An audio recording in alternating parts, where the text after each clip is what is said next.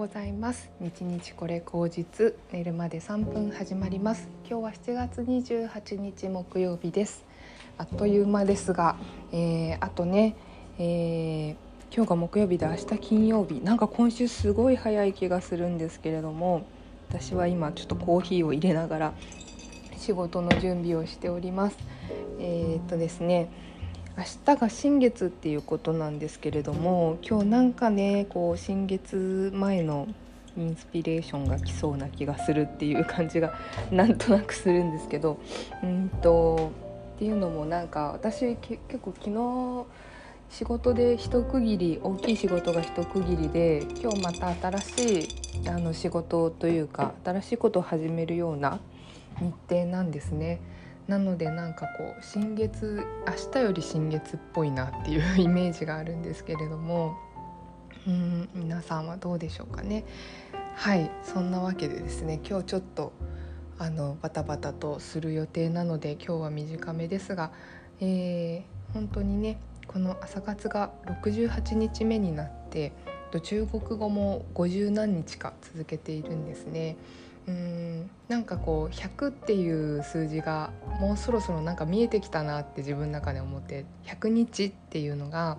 まあ、桁数が変わると結構自分の気持ちも変わるかなというふうに思うのでなんとなくねそんなことを思ってすごくこう気分が上がっている感じです。でねまたなんかこう8月に入ってくるとザ・夏っていう感じもありつつ多分それ感じられるの最初の2週間ぐらいなんじゃないかなと思うんですね。お盆ぐらいになるとなんかもう夏の終わりの気配を感じるようになると思うのでそうですね。今のうちになんかこう楽しめるのかなというふうに思うので楽しめる時に楽しんでいこうという感覚はあります。なので2週間うん残り2週間と思って夏はうん、そんな感じであの楽しめることを楽しむようにしたいなというふうに思うしうん夏だからこそ始められる何かっていうのもね始めてもいいかなというふうに思うんですね。そうですね私夏だからこそこう辛いものを食べるとかね、うん、そういうことをやってみたいなっていうふうに思ったりしています。それで昨日ねあの火鍋を食べに行きませんか？って友達にお誘いしたりしました。うん。そんな感じでちょっとね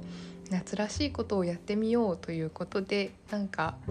うん皆さんどんな夏の予定がありますかね？はい。私はちょっと火鍋を食べて海辺に行って